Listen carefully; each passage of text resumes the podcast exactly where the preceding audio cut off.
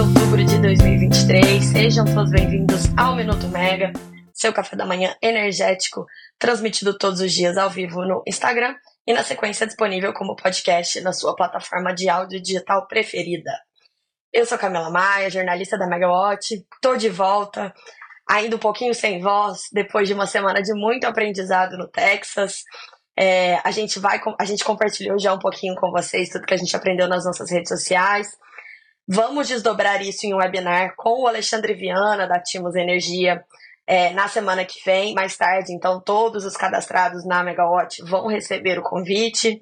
Mas hoje o assunto é outro, né? A gente tem uma pauta muito cheia, a gente tem novidades aí no mundo do petróleo e gás, depois que a Petrobras recebeu é, o aval para explorar uma área na margem equatorial finalmente.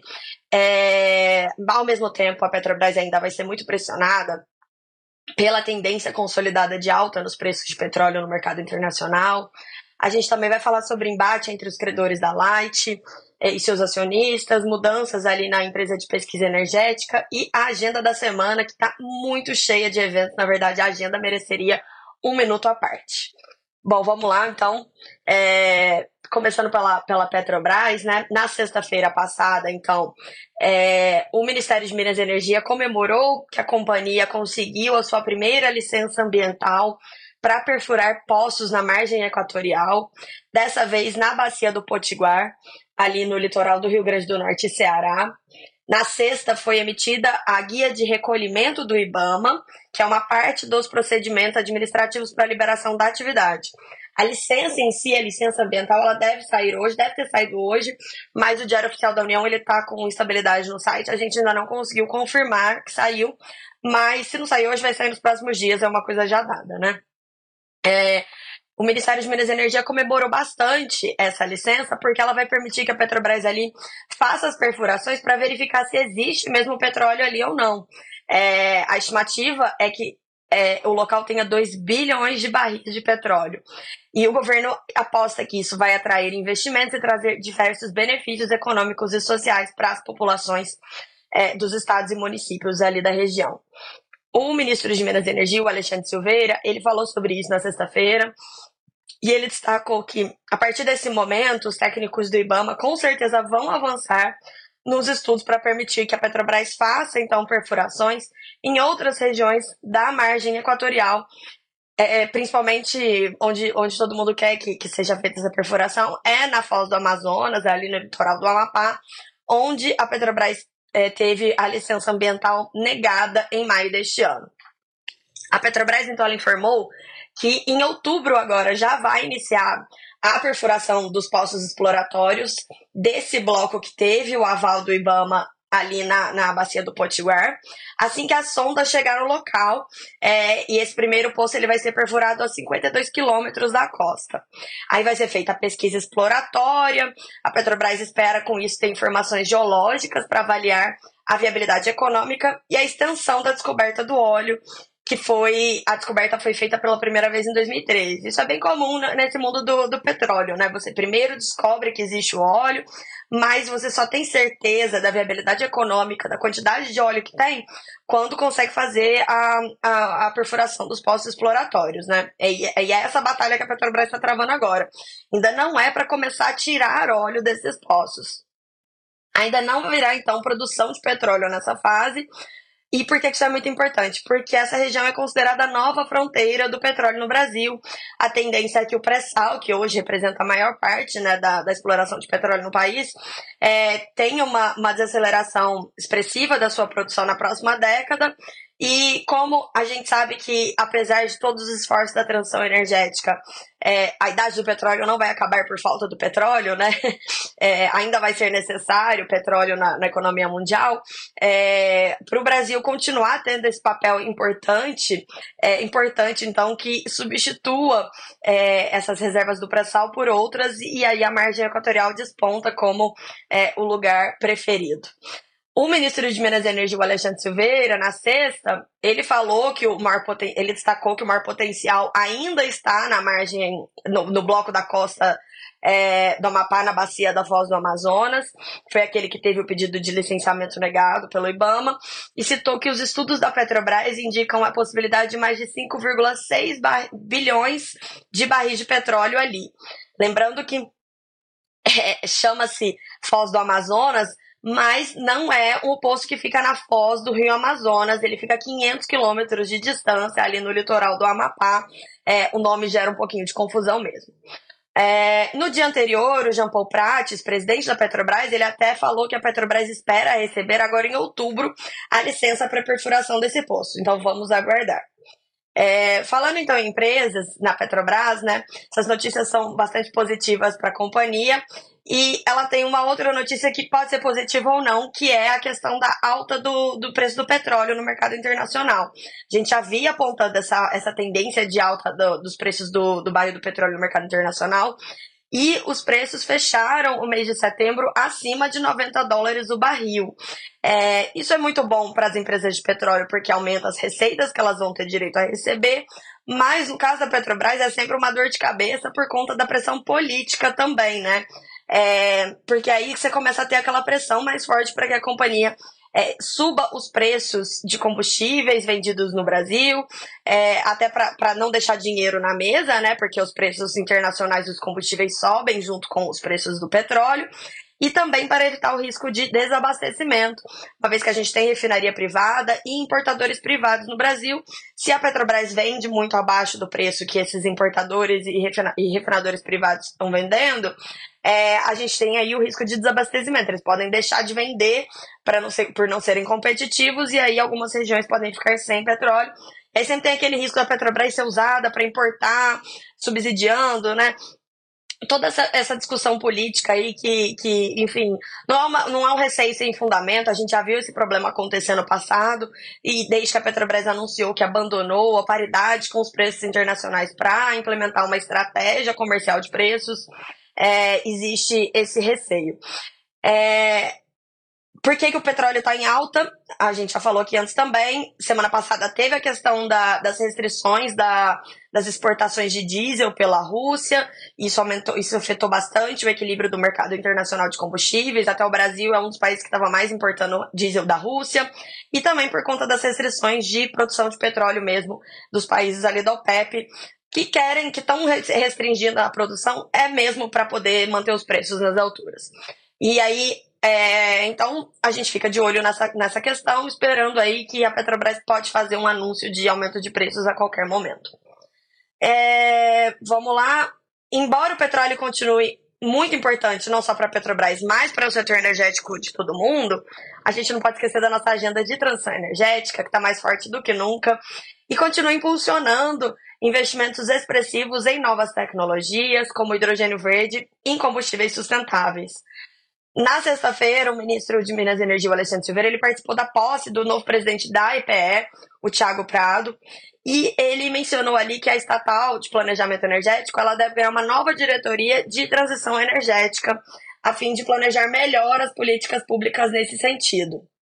Falando em hidrogênio, o ministro também voltou a prometer enviar ao Congresso o marco legal do hidrogênio até o fim deste ano, permitindo então o desenvolvimento de uma cadeia para o setor no Brasil. Ali ele comentou que o Brasil perdeu a oportunidade de, de ter é, uma cadeia de produção de painéis solares fotovoltaicos, né? É, por falta de uma política de estímulo. Então, provavelmente aí o que eles devem tentar fazer é alguma política que incentive essa cadeia de produção de hidrogênio verde. A gente tem que ver de onde vão sair esses incentivos, uma vez que a gente também tem as promessas aí de manutenção de desconto é, pelo uso do fio, que aumenta bastante os encargos pagos pelos consumidores, e a gente também tem promessa do governo de que vai reduzir os encargos e a conta de luz. Então, da onde virá esse dinheiro para fazer estímulo e, ao mesmo tempo, sem é, aumentar a conta de luz, a gente ainda não sabe. Falando agora então da Light, o jornal O Globo trouxe uma reportagem completinha sobre uma reunião que aconteceu na sexta-feira passada entre a BR Partners, que é a empresa que assessora a, a Light, e os credores da companhia, a fim de discutir uma saída para a crise né, da Light. A Light está em recuperação judicial já faz alguns meses. Recentemente é, foi noticiado que o Conselho de Administração da Light ele aprovou uma estratégia para a companhia conduzir acordos com os principais credores, saindo assim da recuperação judicial mas essa primeira reunião com os credores não foi muito boa, segundo informou o jornal o Globo. É, a reportagem então contou que os executivos da BR Partners apresentaram um plano de reestruturação que já havia vazado para a imprensa alguns dias antes, que prevê uma capitalização bilionária na companhia e a conversão de metade da dívida da distribuidora é, em debentures que pagam IPCA mais 2% como remuneração. Esse plano não agrada os credores e muitos credores ficaram desconfortáveis com o fato de que não foi assinado nenhum acordo de confidencialidade, nenhum NDA com é, a Light antes dessa reunião. Por que, que eles ficaram desconfortáveis? E pediram até mesmo para sair da reunião porque o acesso a essas informações confidenciais, sem assinatura de um acordo de confidencialidade, poderia suscitar acusações de insider trading caso é, esses mesmos gestores negociem ações da, da Light no futuro próximo. Então, o cara é credor, só que ele tem uma posição, né? Um gestor tem um fundo, tem uma posição na Light. É, caso ele queira vender essas ações, por exemplo, no futuro, ou comprar mais ações, é, como ele teve acesso a essas informações confidenciais nessa reunião, isso pode suscitar esse tipo de acusação e nenhum gestor quer isso no seu CPF. Vamos para nossa agenda, porque a agenda está muito cheia essa semana, gente. Hoje, então, segunda-feira, a gente tem uma reunião do Conselho Nacional de Política Energética, o CNPE, é, reunião que vai ter a presença aí do ministro de Minas e Energia, o Alexandre Silveira, do Fernando Haddad, ministro da Fazenda, outras lideranças do governo. O presidente Lula já participou de uma reunião do CNPE esse ano, mas ele não vai participar dessa de hoje. É, o CN, CNPE, como vocês devem saber, né, é aquele órgão que assessora a presidência da República para a formulação de políticas e diretrizes destinadas ao aproveitamento dos recursos energéticos do país. Então a reunião de hoje ela deve ter notícias importantes depois, como desdobramentos. A gente espera novidades então sobre o plano de hidrogênio verde e demais iniciativas de descarbonização é, na economia brasileira. Amanhã, no dia 3 de outubro, a gente tem, como sempre, terça-feira, reunião ordinária da diretoria da ANEL, apenas dois itens para deliberação, uma consulta pública para discutir os requisitos técnicos mínimos para conexão das instalações de transmissão e a proposta de abertura de consulta pública para aprimoramento das regras de comercialização de energia para 2024. Amanhã também acontece em Salvador, na Bahia, um evento para inauguração do complexo eólico Tucano da S Brasil. Aquele projeto de 322 megawatts de potência recebeu cerca de 1 bilhão e meio de reais em investimentos. Na terça-feira, amanhã também, tem a Petrobras vai fazer um evento para celebrar os seus 70 anos com a presença do presidente Jean Paul Prates e a diretoria executiva da companhia. Também no Rio, amanhã, terça-feira, começa a Rio Innovation Week. E dentro da Rio Innovation Week, a gente destaca o Energy Hub Summit, um evento ali que vai ter o foco no setor de energia, vai trazer discussões muito interessantes nos próximos dias. A programação do Energy Hub, que vai até sexta-feira, tá bem rica. É, o link tá no aplicativo da Megawatt, mas eu vou destacar aqui dois painéis que vão ser na quarta-feira, no dia 4.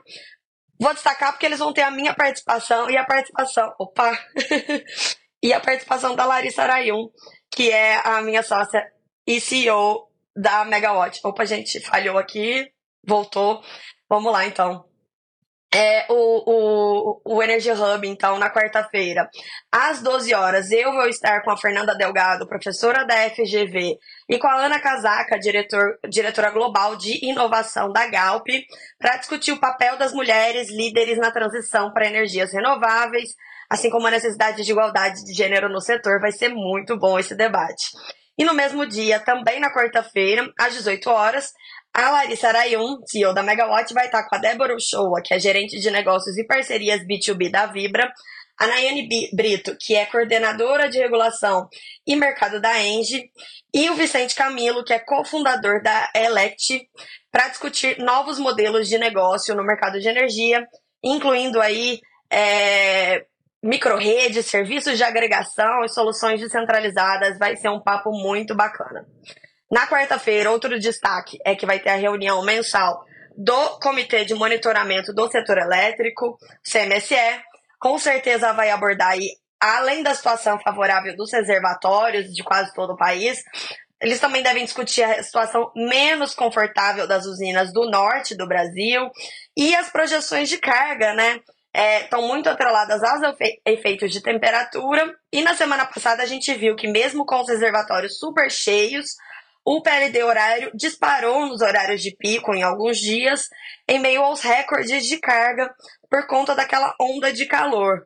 As previsões indicam que o mês de outubro também vai ser muito mais quente na média aí do que os, os anos anteriores.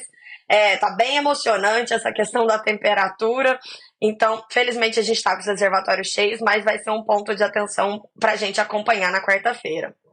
E, por fim, a agenda da semana tem ainda um encontro sobre a abertura do mercado organizado pela Câmara de Comercialização de Energia Elétrica, a CCE, em parceria com a ANEL e o Ministério de Minas e Energia, no dia 5 de outubro.